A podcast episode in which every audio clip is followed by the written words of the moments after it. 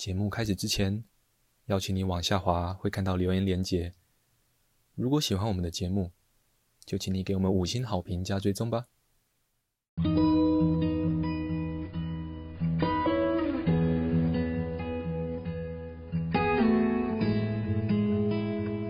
我们是华人正念检查中心，欢迎收听正念好给力。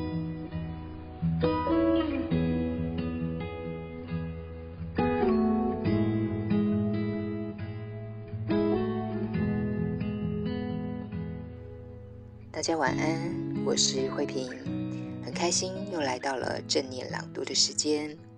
今天想跟大家分享的文章是《学习与疼痛共处》。这篇文章来自于卡巴金的《正念减痛》，译者是胡君梅。首先，你并不孤单；其次，即使疼痛难以消失。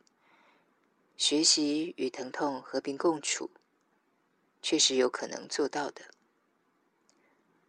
成千上万的人已经发现，与疼痛和平共处是个历程，有点像一首小步舞曲。如果生活完全由你掌控，你可能不会选择这类型的音乐。但很快的，你就会发现，即使是在如此困难的处境，都还是有机会让情况更好。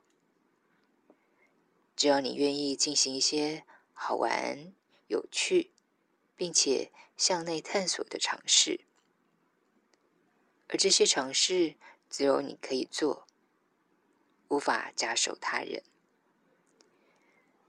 这些尝试可以渐渐的重塑你与疼痛的关系，不论这疼痛有多令人厌恶。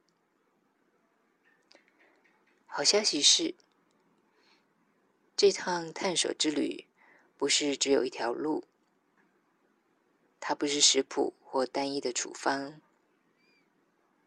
不是学医用万，也没有统一的方法。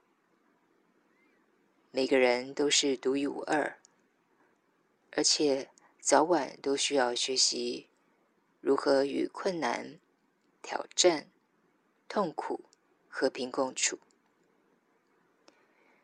因为在生命的旅程中，每个人迟早都会遇到，因此，你独特的经验，包括你面临的种种困难挑战。都不是正念练习的阻碍，也不足以妨碍你透过持续的正念练习来缓和疼痛，反而是重要且关键的成长元素。带着这样的态度学习，你会发现正念练习没有失败这回事，因为我们根本没有要去哪里。也不需要强迫自己做任何的改变。相反的，我们学习如其所示的承接，有觉察的活在每个当下。光是这样，疼痛的经验以及我们与疼痛的关系，就会产生深刻的变化。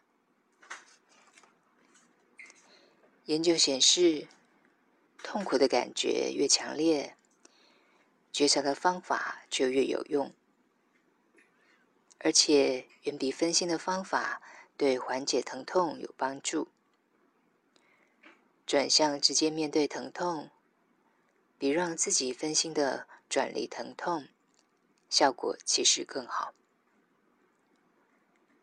世界级运动员都深刻的了解这个道理。在受训与比赛的过程中，他们会很留意身体的感受，留意时时刻刻的变化。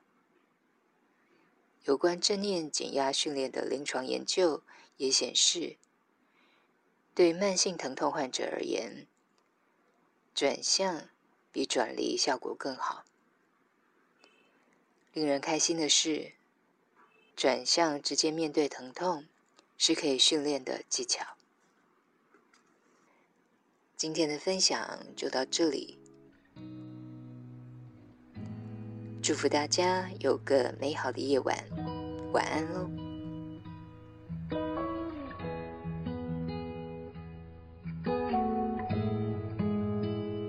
感谢你的收听，如果喜欢我们的节目，欢迎你留言加上分享，你的回馈是我们推广正念的力量来源。敬请期待下一次的精彩内容哦。